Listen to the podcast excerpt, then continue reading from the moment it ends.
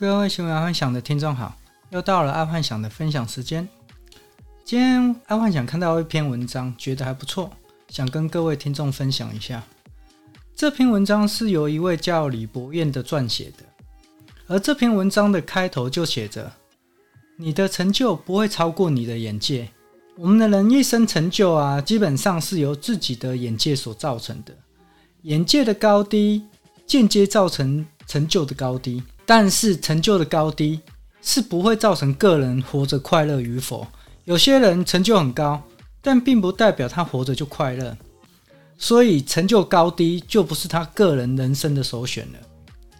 那么讲到眼界要高，第一个首选就是当老板或是当专业经理人，因为基本上啊，一个员工如果眼界过高，甚至高过于老板，那么这个员工啊。大部分在这间公司是活不下去的。好，那再拉回主题。假设一个老板要从小公司逐步走到大公司，手头上一定要有相当的人才，才能让公司持续的成长跟茁壮嘛。但是听众啊，可以去问问身边做老板的，他们一定会跟你说，现在的人人才很难找，因为通常啊，老板。会有人才难寻的两个思维误区。第一个误区就是啊，公司的目标自己达不到，然后想去找更好的人才来达到。然后第二个误区是啊，找到执行力超强的人来执行自己的想法。大部分的老板啊，会希望这两个愿望可以同时达到，但基本上这两个愿望是互相矛盾的。因为自己达不到，所以去找好人才来达到，但找到的人才却要依照自己的想法去执行，这基本上就是一个想法错误。为什么？因为你自己的想法有错误，所以才达不到你的目标嘛。但是你去找了好人才，却要求你的好人才去执行自己的想法，这是非常矛盾的。所以总结一下，基本上啊，企业主啊，要不断的进修，要让自己的眼界啊开阔一点，然后就开一点啊，高一点这样子。当眼界开阔之后啊，自然而然就会遇到适合企业主自己本身的人才。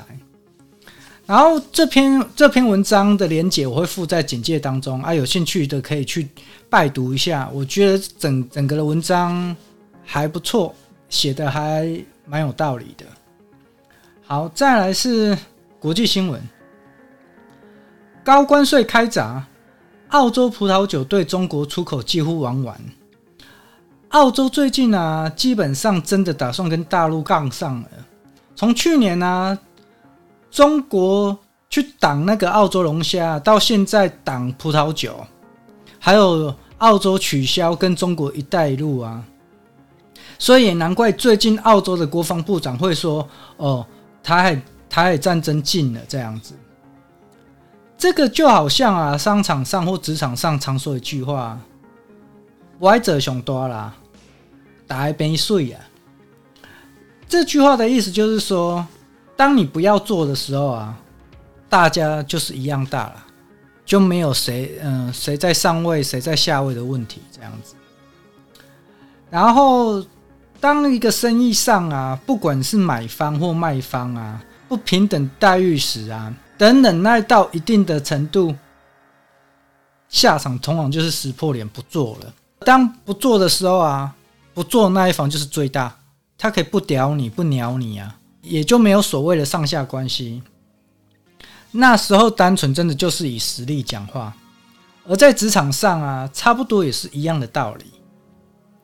好，那我们再来第二则国际新闻：加速去美元化，中俄七十五趴贸易放弃美元结算。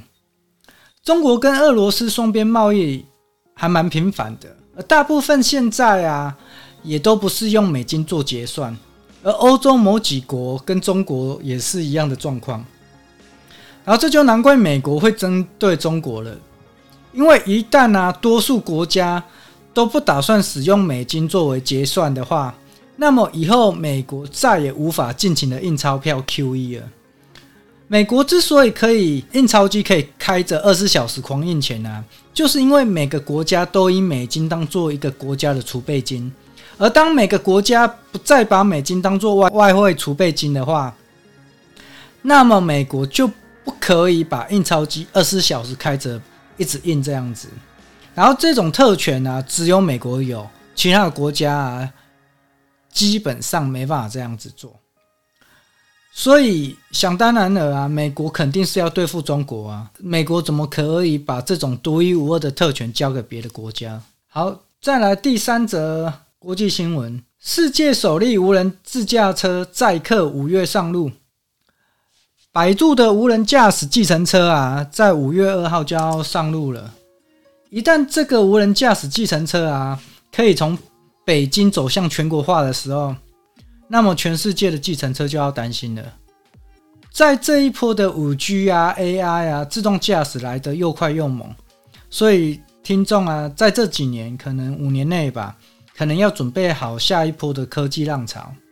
这一波的大浪啊，可能会淹死很多人，因为上一波上一波的网络冲击啊，影响的产业并不多，顶多是对于一些传统产业啊，他们比较难请人。